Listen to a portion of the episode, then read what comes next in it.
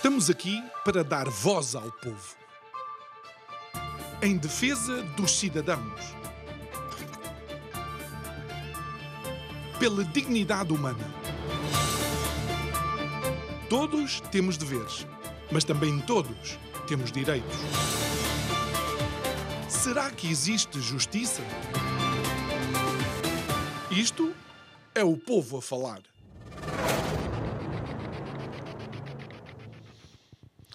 Os cargos públicos devem carregar em si uma componente de ética que deveria ser a toda a prova. Quando olhamos para o Presidente da República, o Primeiro-Ministro, estamos a ver as figuras máximas da nossa nação e seria expectável, obviamente, deles e dos que estão, de alguma forma, debaixo da sua autoridade, este comportamento ético que seria, na realidade, um modelo para a restante sociedade. Bem-vindo a Portugal, bem-vindo ao recreio, bem-vindo ao jardim de infância. Regras? Logo veremos se existem. Boa noite. Meu nome é João Nuno Pinto e isto é o Povo a Falar. Estou consigo de segunda a sexta-feira, neste mesmo horário, emissão em simultâneo Curiacos TV e Rádio Vida 97.1. O tema para este mês inconformados. Olhe, inconformados deveríamos estar nós com o comportamento precisamente daqueles que nos representam. Mas voltemos àquilo que é esta nota introdutória. É que tantas são as questões, as preocupações e os problemas por resolver do nosso país que isto devia ser evitável. Na realidade, devia ser absolutamente irrelevante para aquilo que é a qualidade da nossa nação. Mas se pararmos um bocadinho e pensarmos muito bem, temos é que tentar descobrir se isto é a causa ou o efeito da degradação da política em Portugal. Digo eu que não percebo nada disto.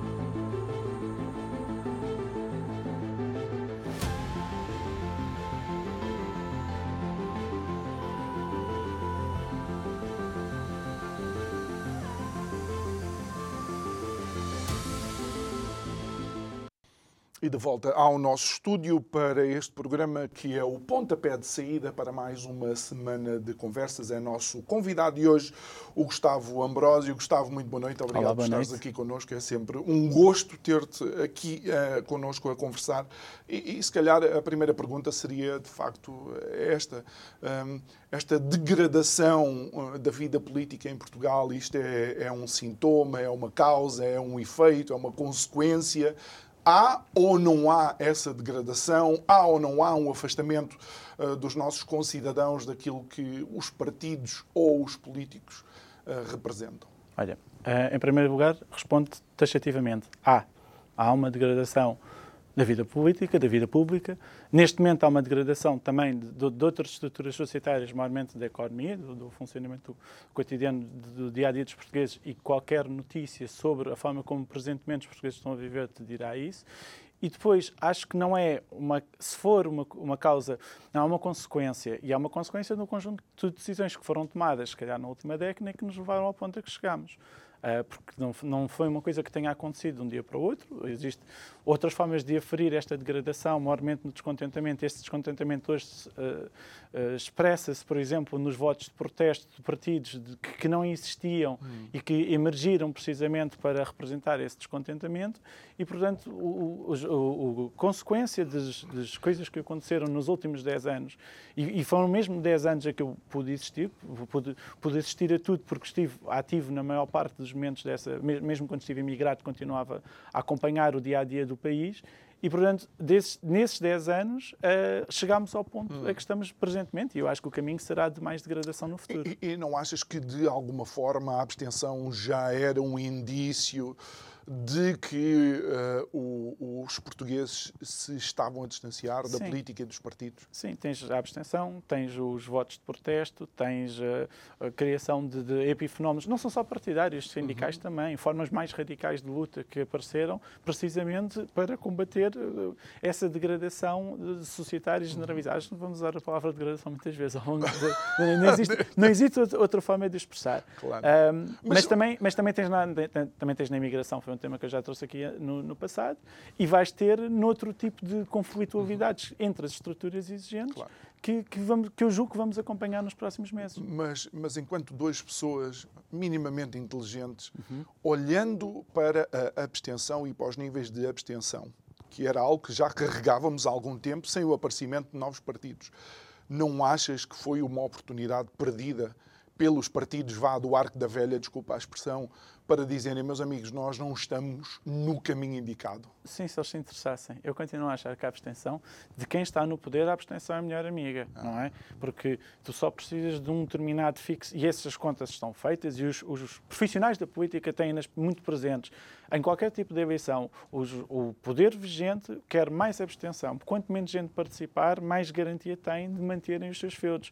E isso, eh, se eu, se eu já tinha assistido a isso acontecer em algumas autarquias, então agora no Governo Nacional foi o que eu senti nas últimas eleições. Repara, tu podes dizer isto assim: nunca tinhas tido uma maioria absoluta com tão poucos votos, quer em número, quer em porcentagem. Mas as maiorias absolutas, para efeitos legislativos, constituem-se desta forma.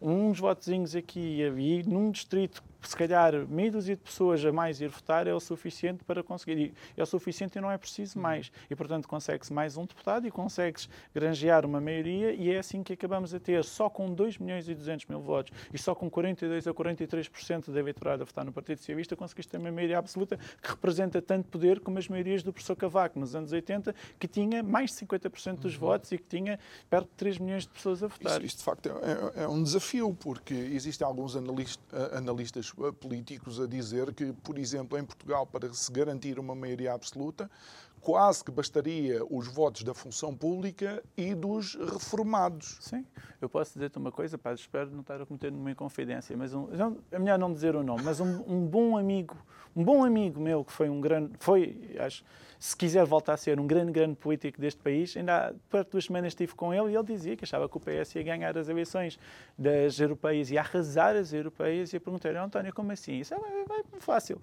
Tens uh, aumentos das pensões de reforma, 3 uh, milhões de reformados, é mais do que suficiente para conseguir largar.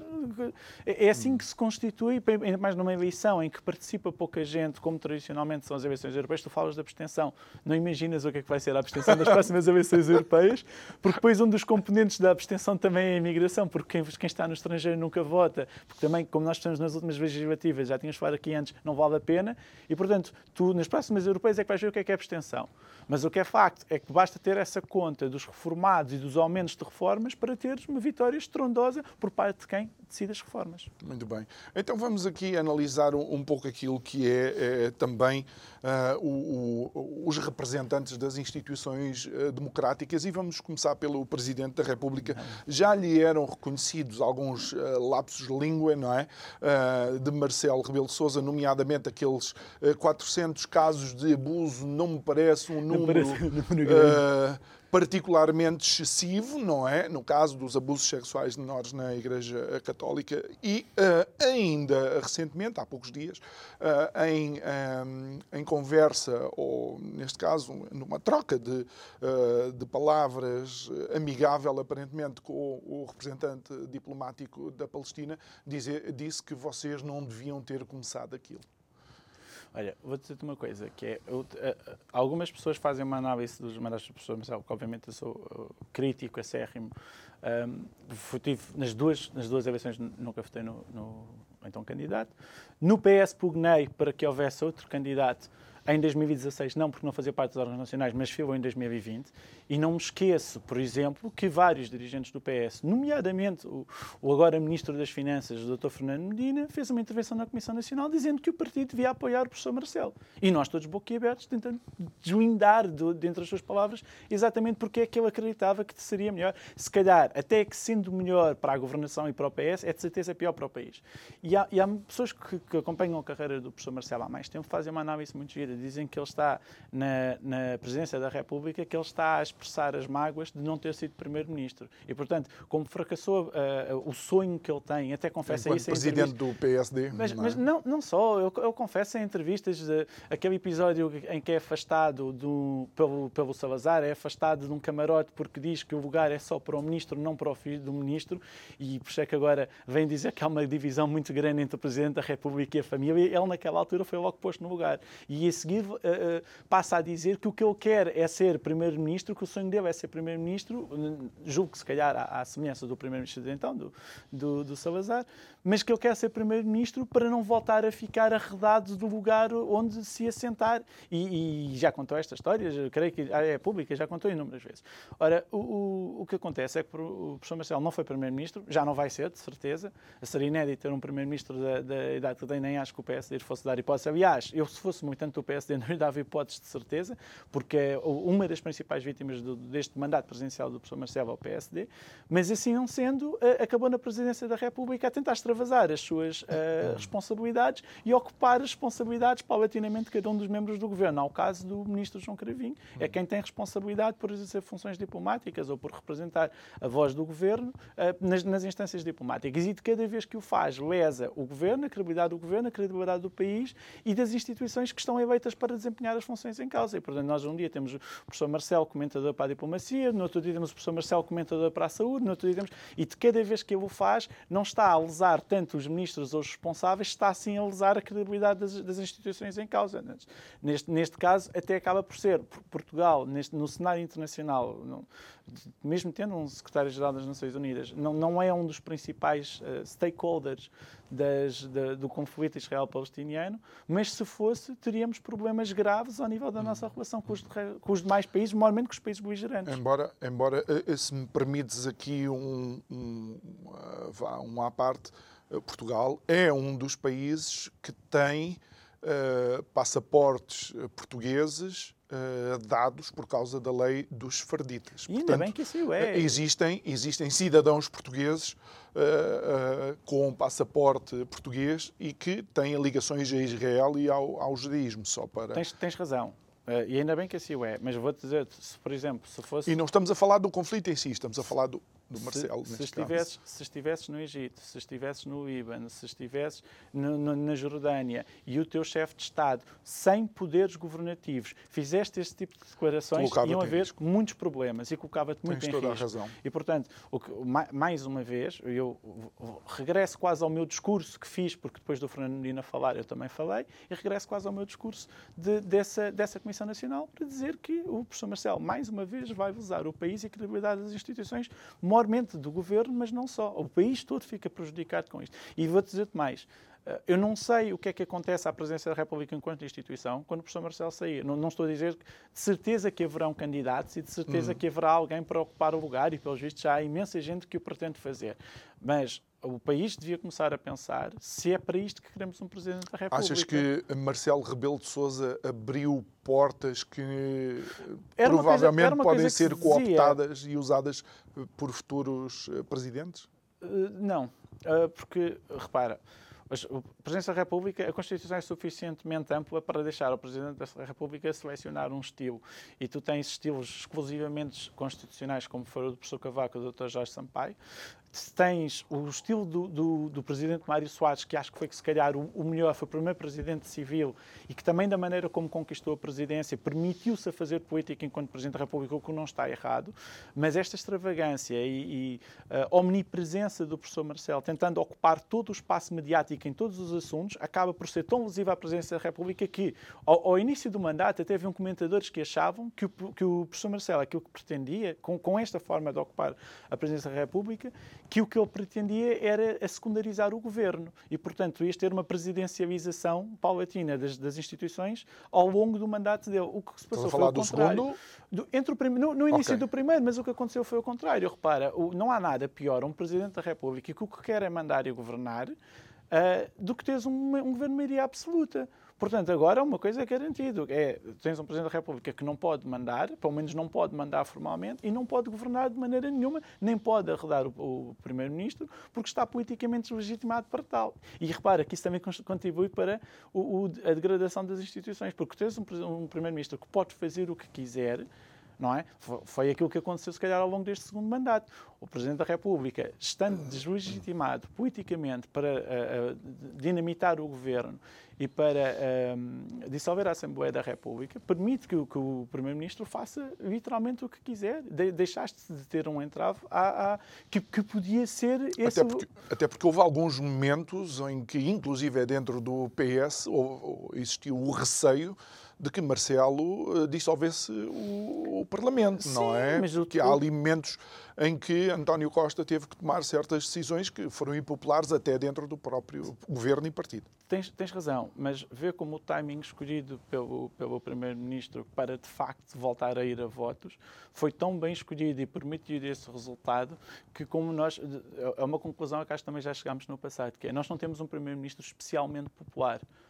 É? As, as, pessoas não estão assim tão contentes, não estão assim tão devotas da governação do António Costa. Mas o que é verdade é que lhe deram, não uma maioria estrondosa, mas os votos suficientes para ele não depender de ninguém, sobretudo do Presidente da República. Portanto, uh, falam das, das, capacidades políticas do, do, professor Marcelo, mas se como líder do PSD nós vimos que ele nem sequer conseguiu chegar às eleições legislativas, mas foi um fracasso.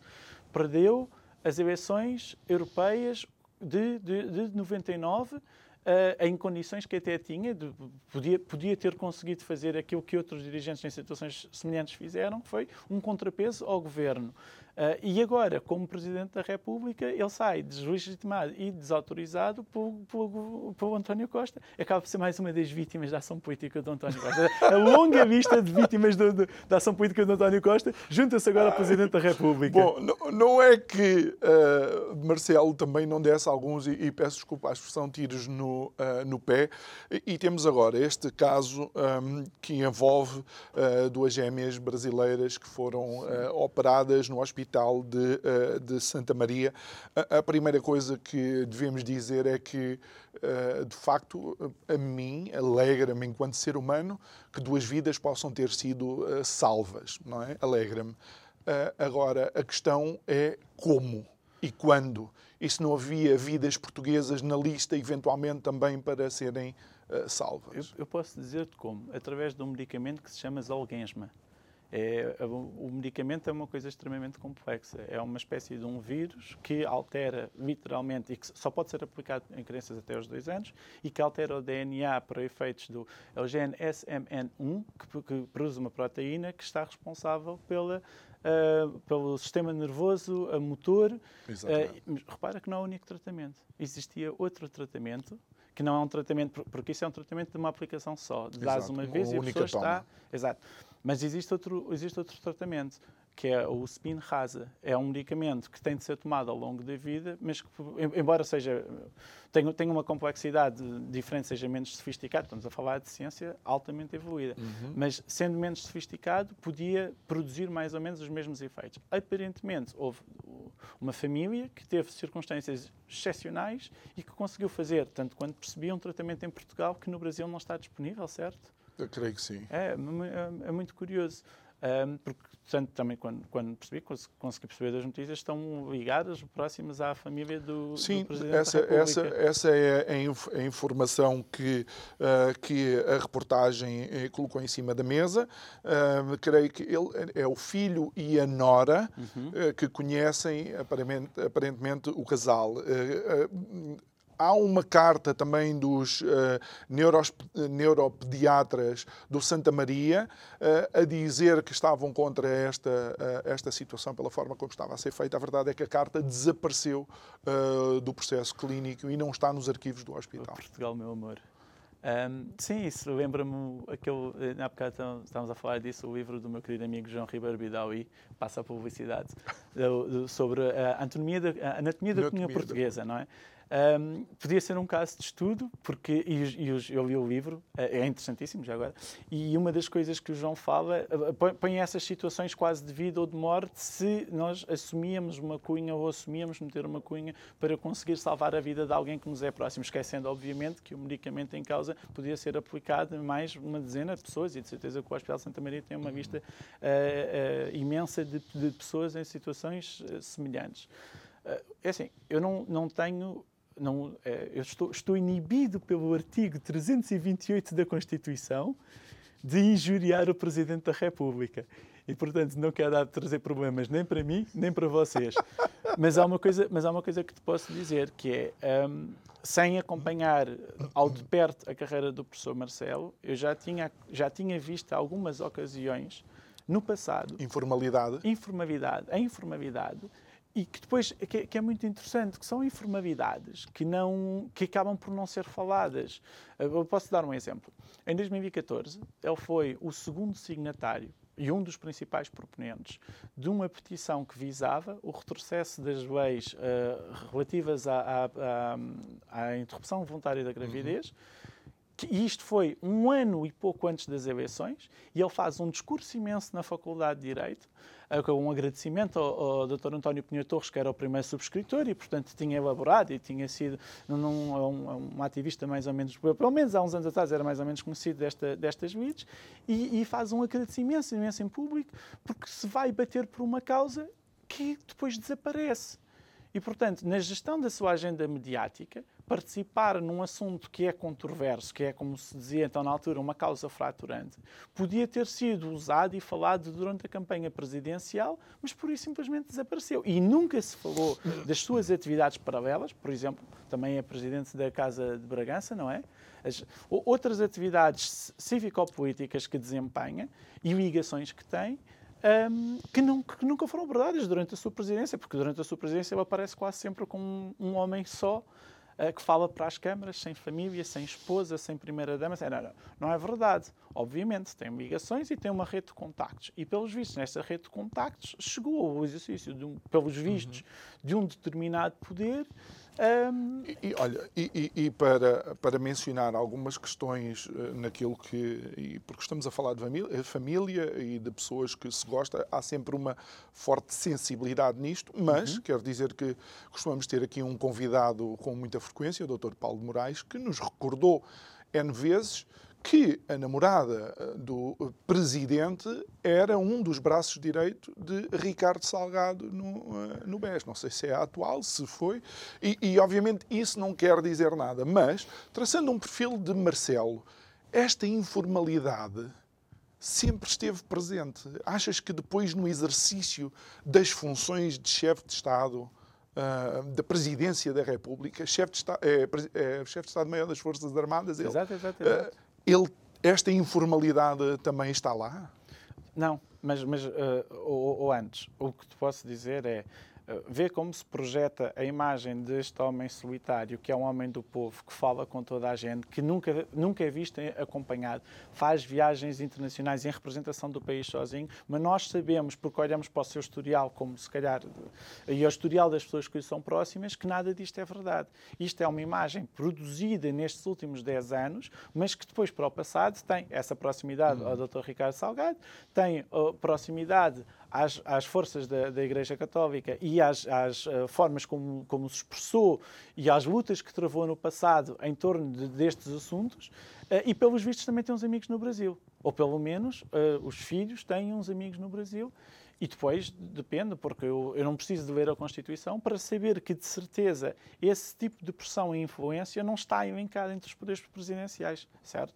Não está lá nada que mencione a capacidade de fazer passar uma vista de espera à frente, fazer entrar mais, mais para mais nesses temas extremamente delicados, como são a aquisição de medicamentos pronto, da, da, da, ordem do zolguesma. Zolguesma. Uh, e será que as pessoas têm a consciência de que muitas vezes nem é necessário uh, uma interferência direta do Presidente. Basta o facto de A, B, C ou D saber que uh, X uh, ou Y é da família do presidente, que provoca, digamos, alguma ação que não é eticamente. Não tenho, não tenho dúvidas nenhumas. Olha, em conversa com o João Terra relativamente há pouco tempo, ele voltou a escrever um ensaio e tem-se debruçado muito sobre, sobre este tema, porque acaba por ser um modus operandi da sociedade portuguesa. O, o Sam daqui de uma música perguntava, dizia, pergunta-te se não vivemos numa cidade de cunhas porque de facto são eh, eh, eh, em inúmeras, e eu podia te dar aqui inúmeras situações do dia a dia em como as pessoas se ajuizam,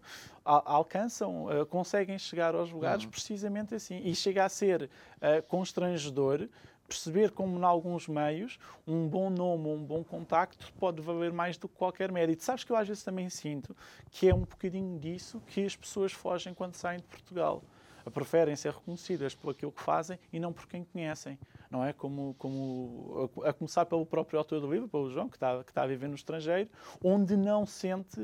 Um, é, porque acabam por ser uma espécie de amarras. Se tu não estás bem conectado, estás em problemas. Não vais conseguir um bom emprego, não vais conseguir um, um bom contacto. E se estás nessa situação de vida ou morte, então acaba por ser tragédico, não é? Hum, muito bem. Uh, e só para finalizar esta questão, eu olhei para o timing da notícia, para o uhum. timing uhum. da reportagem e, e, conhecendo que em Portugal o jogo político, obviamente, usa, abusa está um, intrinsecamente ligado à comunicação social numa altura em que estamos a discutir um orçamento de Estado, numa altura uh, em que há de facto algumas questões menos, uh, como é que eu ia dizer, uh, menos positivas para o governo, no caso do IUC, que até dentro do próprio PS eh, encontra resistência, isto parece uh, um timing absolutamente perfeito. Vê que isso depois acontece também, também tens a cunha no sentido contrário, que é há um médico que viu e que sabe o caso, consegue chegar à comunicação social, se calhar uhum. consegue informar algum responsável de, e, portanto, esta pressão sobre o Presidente da República numa época, é, um, é se calhar um dos meses do ano com mais atividade política, que é o mês da aprovação do Orçamento de Estado. E, portanto, isto pode ser visto como uma forma de pressão, até porque o orçamento não é popular, não é popular sequer entre popular, os socialistas e não é popular um, entre a maior parte dos, dos interventores que têm estado a fazer a análise detalhada. Esse exemplo do IUC é, é, só um dos exemplos dos muitos problemas que é um devido deste orçamento, como tu sabes, vai ser aprovado. E depois ainda, ainda mais este problema que é contestarmos um orçamento, podia ser contestado na rua, podia ser contestado nos movimentos sindicais, podia ser contestado pela maior parte das forças vivas da sociedade, mas ele vai ser inevitavelmente aprovado, exceto se uma série de deputados do PS desaparecerem. portanto, que era, que era, que era, o que parece pouco que, provável. Parece pouco, parece pouco provável. É? E, portanto, até, até, quando foi numa situação contrária, até não, não aconteceu assim. Portanto, como o orçamento vai ser aprovado, toda esta contestação, por mais eh, eh, tu, tu, neste momento, se tivesse um carro anterior a 2007, ainda não foi votado nada no Parlamento, mas tu já sabes que vais pagar mais IVA. Quer queiras, quer não. Está decidido. Já estás a deitar já contas à vida. É verdade, é verdade. Olha, deixa-me só terminar de facto isto, porque entretanto Marcelo vem dar uma, uma resposta, uma uhum. resposta relativamente longa, todos os microfones seu, uh, é? à frente, à frente digamos, da, da boca de Marcelo Rebelo de Sousa, mas ele começa de uma forma estranha. Ele próprio dizer que entende o jornalista, já foi ligado à comunicação social, mas que não queria utilizar os tribunais. Eu acho que para quem está ou indignado, isto quase parece uma, e peço desculpa, talvez esteja equivocado, uma, uma ameaça, não é? Eu acho que é quase uma assunção de culpa, porque bastaria dizer que estava inocente e o assunto ficava por ali, não é? Eu também não acho, se calhar ele já está a prever que, vá, que o tema vai ficar na, um, que vai ser discutido durante mais tempo do que aquilo que ele próprio desejaria. Hum. E, portanto, quase que parece uma assunção de culpa na medida em que uh, se estando inocente, se calhar limitava-se a indignar, e depois essas coisas, os processos em tribunais não se avisam, ou põem-se ou não se põem. Parece um bocadinho aquela história do agarrem-me se não vou a ele. É? uh, ele, ele, ele, se está assim tão indignado e se acha que não tem rigorosamente nada a esconder, pode por isso simplesmente pôr o processo. E é verdade que foi jornalista e tem muita influência, teve, teve ainda tem muita influência na comunicação social, se calhar até excessiva, e portanto, este tipo, pensa que este tipo de artimanha, vamos assumir que não é verdade, este tipo de artimanhas foi de certeza um método a que ele recorreu bastante nos anos 70 e 80, uhum. quando era ele que fazia a vida negra aos governos de Balsemão e Mário Soares, não é? Uh, uh, e agora, estando ele numa posição de poder, Exatamente. é ele que está a ser demonstrado há, há um outro que também há, há, um outro que também conhece bem os meandros, Paulo Portas. Sim, sim. Também deve saber eh, muito bem como é que se fazem pois, estas... e eles, e eles interagiram muito nesses anos, interagiram muito nos anos de jornalista pré-política do, do Dr. Portas e, e, há várias histórias sobre isso e, e a verdade é que quem, o, quem, vive pela espada morre pela espada. E, e quando estamos a falar de morte, temos de, de, verificar que o professor Marcelo está apenas a dois anos de abandonar funções políticas, julgo que Eu já não digo nada. Eu já não digo nada. Tu, tu já viste quem é que é o presidente dos Estados Unidos? Mas, mas, mas, o, critério, o critério não é esse, porque como os presidentes em Portugal têm, estado, têm desempenhado funções durante 10 anos, significava que o professor Marcelo, se quisesse concorrer daqui a 10 anos, e, e vê que é, é, ao contrário do que acontece na sociedade americana, a validade destes cargos é, é muito célebre. Vês, no espaço de dois anos, eh, faleceram dois antigos, antigos, presidentes da República, um deles nem tinha uma idade assim tão avançada, uhum. e portanto o que acontece é que mesmo que ele sobrevivesse nos próximos 10 anos e com capacidade e com uh, energia para concorrer, se calhar daqui a 10 anos já ninguém se lembrava dele. É, não é? Porque esse é, que é, esse é que é o problema. Eu às vezes pergunto, olha, vou-te contar, no, no, outro dia cruzei-me, não, não, não, falei, mas, mas vi o, o Dr. Passos Coelho num restaurante.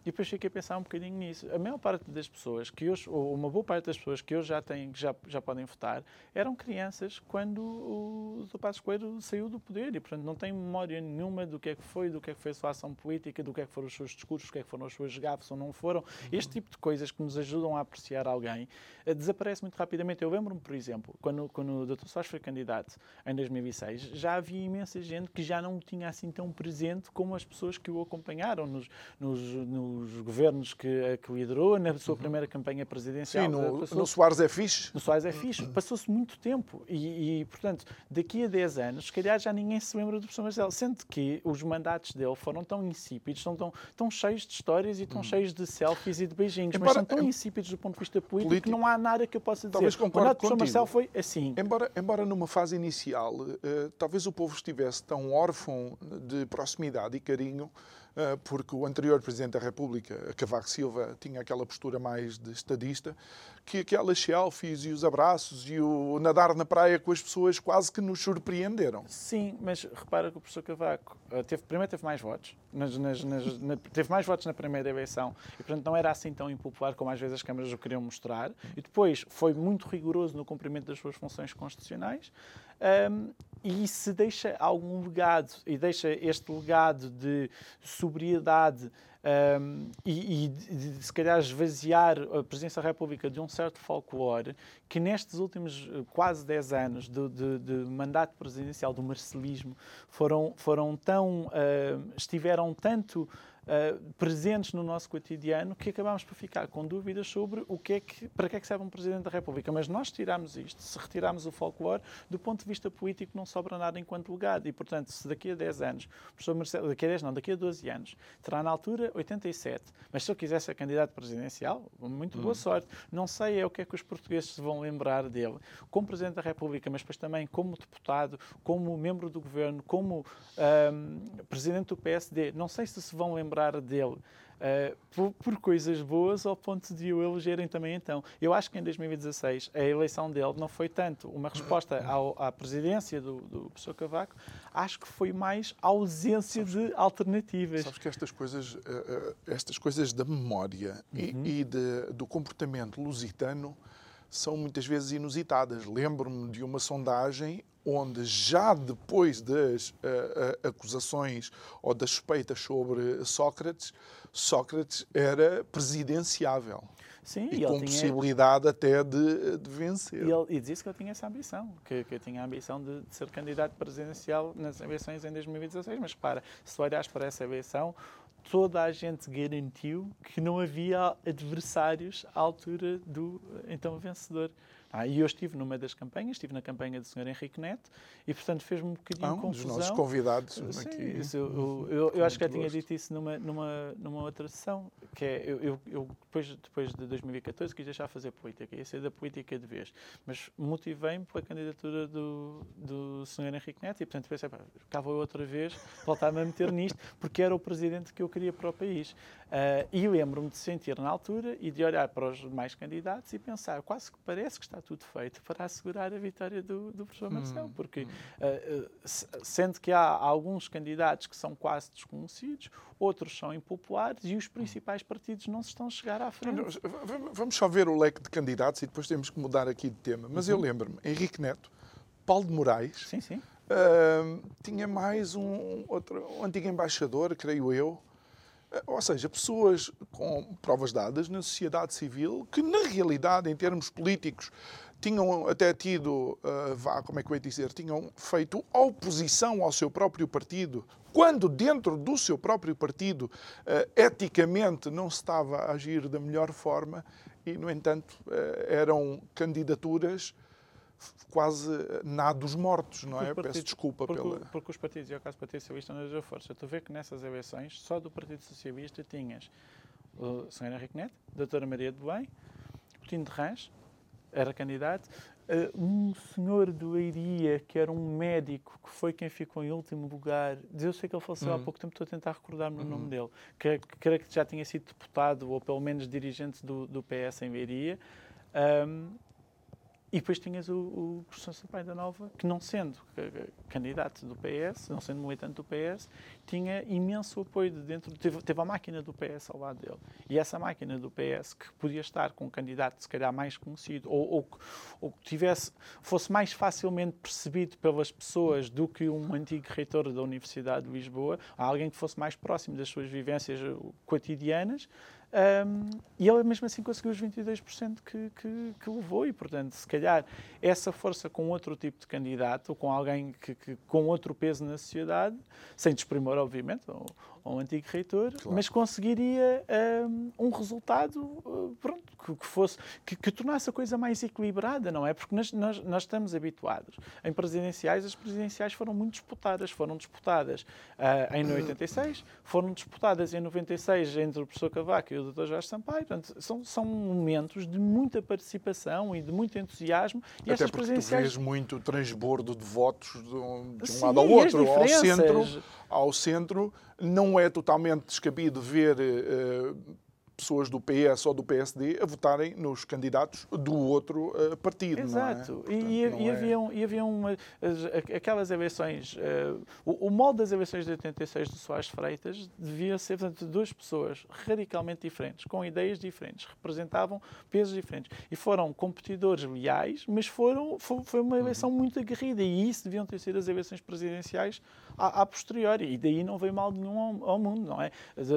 Aliás, ambos tinham boa relação pessoal, portanto, não houve, não, não partiu daí uma guerra civil. O que eu lamento um bocadinho é que esse modelo de, de, disputa não tenha, porque em 2016 o que nós sentimos foi exatamente o contrário.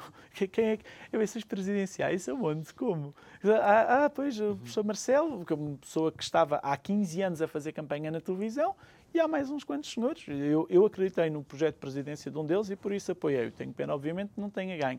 Mas isto não são uh, contas de ressabiado com, com, com, a vitória do, do professor Marcelo, que foi, foi uma Presidente da República para todos os efeitos nos últimos 10 anos e que eu tenho de aceitar. O que eu lamento é não ter visto dessa altura, por, por parte do meu partido, força anímica suficiente para procurar o candidato. Parece quase que o Dr. António Costa queria este Presidente da República e em 2021 eu tive a certeza absoluta.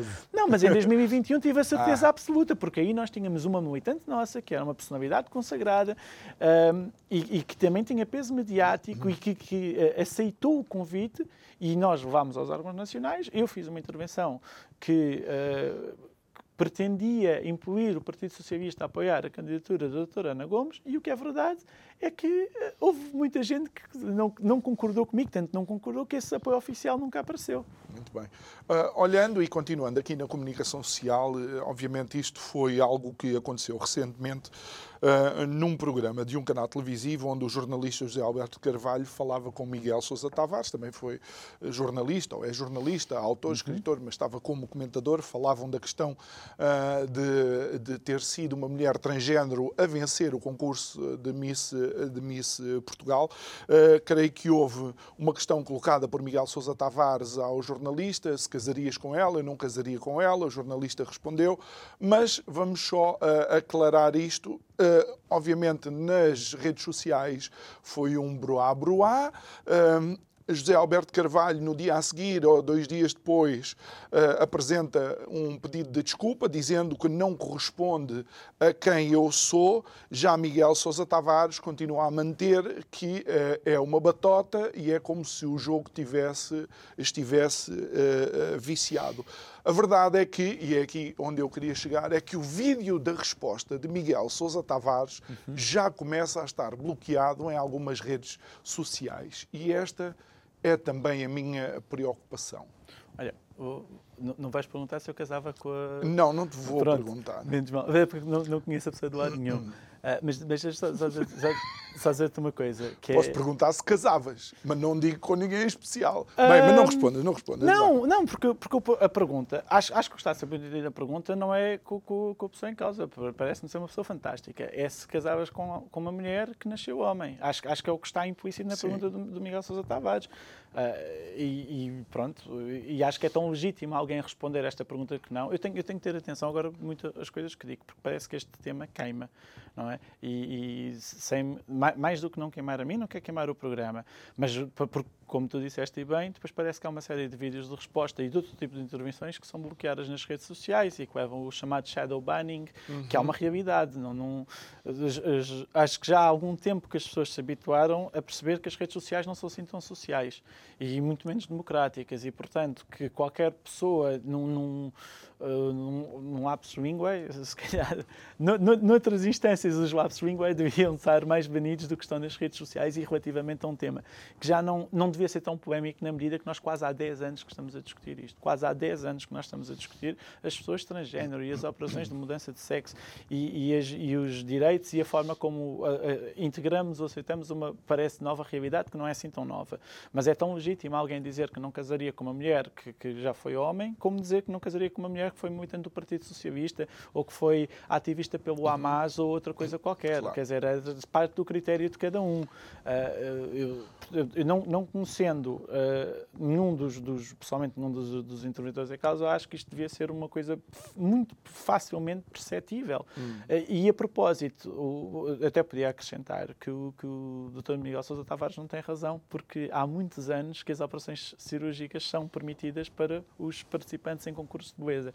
Coisa, coisa que eu não sou, como, como calcularás, não sou cultor rigorosamente nunca. Não faço a mínima ideia como é que funciona a maior parte seja, dos concursos a, de. A batota já existe. A batota é? existe. Existe um Porque concurso na a Miss já, já arranjou o nariz, por exemplo, e sem falarmos até da própria mudança de sexo, intervenções cirúrgicas em Misses já não é novidade. Nunca foram proibidas, nunca foram retintamente proibidas, uhum. nunca, esteve, nunca esteve nos regulamentos. Eu tentei investigar isso um bocadinho, nunca esteve nos regulamentos, proibimos e interditamos alguém que já tenha feito uma correção cirúrgica. Okay. Existe inclusive um concurso na China, que é o concurso Miss Plástica, em que só pessoas que fazem cirurgia de plástica uhum. podem concorrer e, e, que acaba por ser, eh, como ele disse bem, estamos a aferir a, a capacidade técnica dos cirurgiões, que se fosse a pensar bem, até é uma coisa um bocadinho mais legítima do que a beleza natural. Porque a beleza natural é uma sorte da lotaria genética. Hum. E, e, a habilidade dos cirurgiões plásticos tem trabalho Mas nós estamos a discutir também outra coisa, oh, oh, oh, Gustavo. Eh, eu tenho a certeza absoluta que se começarmos, se eu e tu começarmos a falar cabelo, vamos ter opiniões completamente distintas. Olhando para um e para o outro, a nossa complexão capilar não tem nada a ver um com o outro. Mas aparentemente há esta necessidade de um discurso perfeitamente homogeneizado que nos devia preocupar, não sei. É, mas já, já reparaste que é só a respeito deste tipo de assuntos? Portanto, as pessoas podem divergir. Não, não é só a respeito disto. Não, mas... Este sim, mas olha, este... basta olhar para, para os últimos dois anos e com a resposta a, uma, pois, a um vírus que esteve aí. Repara, hum, o que nós podemos perguntar é qual é que é o próximo assunto. Portanto, vê que nós não, não podíamos estar aqui a discutir o Benfica e o Sporting e ninguém nos ia. Não, não haveria um canal do Benfica, um canal do Sporting, a impedir uma discussão acesa sobre um tema que, que, acho, que naturalmente é polémico ou divisivo, porque obriga à divisão entre as equipas, etc. Uh, uh, parece que quando nós começamos a abordar uma coisa que não parece nada que seja lógica e, e, e automática, não é? Porque as, as, cirurgias plásticas uh, para mudança de sexo não fizeram parte da existência da humanidade inteira, são uma realidade recente, são uma realidade recentíssima em termos de números, porque se tu investigares até, creio que é 2013, qual é que era a incidência deste tipo de, de procedimentos, de repente dispara dispara quase de um momento para o outro. E, e, e podemos questionar-nos eh, este dispara tem um cifrão enorme atrás. Portanto, estamos a falar de milhões e milhões e milhões de euros que de um dia para o outro, quer os privados, quer os, os seguros, quer os Estados, passaram a gastar num procedimento que já existindo. Gastaram ou a ganhar também? Houve quem. Ah. Mas essa é a abordagem. Porque eu, eu adoro estas pessoas que se dizem anticapitalistas e que depois querem que um determinado procedimento é extremamente custoso, passa a fazer quase parte da vida de todos nós, sem contestação. E num momento é isso que nós não estamos a contestar, e no dia a seguir é uh, o combate às medidas, do, à, à, essência do vírus hum. ou as medidas de combate ao Covid. E, portanto, se calhar, há, uh, aos poucos e poucos, há cada vez mais temas que nós não podemos discutir, pelo menos nas redes sociais. Felizmente aqui ainda podemos. Já sempre com o risco de, se não vamos ser. E eu não acho. Como já nos aconteceu. Mas, mas, mas, mas João, eu não acho que seja assim assim um tema não seja assim tão complicado ou tão importante. Hum. Lá está a dizer casarias com esta mulher. É uma coisa tão inocente que eu não consigo perceber. Oh, Gustavo, tu sabes ah, quantas pessoas é que estão a ver o programa e que dizem claramente eu não casaria com nenhum destes dois marmanjos? Que não é por causa disso que nós nos sentimos é com muita pena nossa, se calhar, não é? Não, Mas... até, até acho que se calhar, se, se, se a insinuação que o Miguel Sousa Tavares queria fazer era essa, que era é importante para mim saber quem é que esta pessoa é e a que procedimentos se dispôs uh, até chegar aqui. Acho que foi a forma mais educada e oviana de a trazer. Não, me parece que seja minimamente ofensivo. Ele, ele, inclusive, até mencionou, há um momento em que ele mencionou que não havia Uh, mulheres bonitas, nem sequer havia mulheres bonitas no concurso, ou seja, pronto, isto como se a estética também passasse por algum crivo da, do método Sim. científico. Eu não, não sei, é? eu não sei se tu sabes, mas não é a única concorrente à Miss Universo que, que tem este background. Há uma, não, há uma concorrente na mas Holanda. é a primeira em Portugal. É a primeira é? em Portugal, mas, há, mas há, o, o, grad, hum. gradualmente. Eu que não sou. Como, como Olha, disse, o, que, o que eu te vou perguntar é: tens algum problema com, o nosso, com a nossa caneca?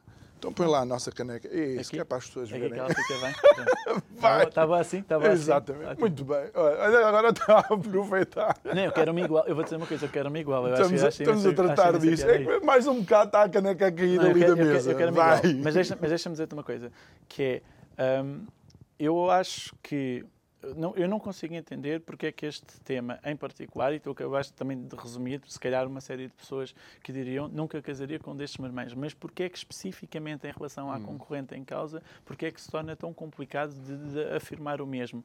E eu não sou nada cultor deste tipo de, de concursos, de, de, de Miss e de beleza, mas parece que eles estão a transformar numa verdadeira caricatura daquilo hum. que eram, na medida em que uh, já tens a intervenção dos, de, de cirurgia plástica, já tens cada vez mais concorrentes que nasceram homens, já tens concorrentes como, como acontece no tipo de concurso, em que são outros uh, critérios que, que, que, são usados para escolher uma Miss, porque tem de ser necessariamente alguém que mostre que o concurso é um concurso inclusivo uh, e uhum. generalista uhum. e não aprecia só a beleza, e portanto eles vão se uh, descaracterizar. Já não estamos a avaliar praticamente nada. Acho... E é como tu disseste no início do programa, quando não há regras, não é possível competir. Achas, achas que de alguma forma nós estamos a entrar numa fase onde as mulheres biológicas vão, vão ter uma maior concorrência e vão encontrar um bocado mais dificuldade. Deixa-me só dar-te aqui dois casos.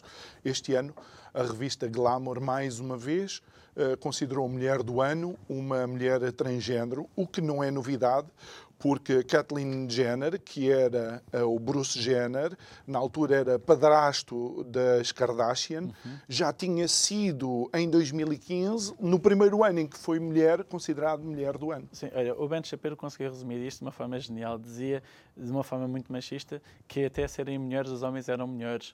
É a, é a melhor maneira que tu tens de, de, resumir isto, porque, de facto, quer nas competições atléticas, quer, pelos vistos, até nos concursos de beleza, quer no outro tipo. E, e, e, por isso é que eu digo, nós passamos. Eu, eu achei que isto era uma luta da minha geração, que era nós dizermos às mulheres e aos homens também uhum. que não há nada que eles não possam fazer pelo facto de terem nascido com determinado sexo biológico. E neste momento aquilo que tu estás a dizer às pessoas é que se quiserem se ingrar, têm de mudar o seu sexo biológico. E, portanto, se um homem quiser ganhar concurso de beleza, tem de se tornar mulher, e se uma mulher, se calhar um dia se dirá que para uh, ascender a determinados lugares na sociedade, para aspirar a lugares de liderança e para ter um determinado protagonismo, tem de mudar de sexo também. E as, as, as, pessoas que são cultoras deste tipo de práticas são os maiores aficionados do género, acabam por ser muito mais conservadores uhum. do que nós éramos na nossa geração. E na realidade acabam por ser eh, muito mais uh, segregacionistas Exato. do que deveria. Gustavo Ambrósio, olha, foi um gosto, passa a redundância ter-te aqui uh, connosco mais uma vez fica combinado uma próxima oportunidade. Obrigado a si também que nos acompanhou neste Isto é o Povo a Falar, que, tal como eu disse, é o pontapé de saída para mais uma série de conversas durante esta semana. Não se esqueça de rever algumas destas conversas no canal do YouTube do Isto é o Povo a Falar. Um resto de uma boa noite e muito obrigado. Até amanhã.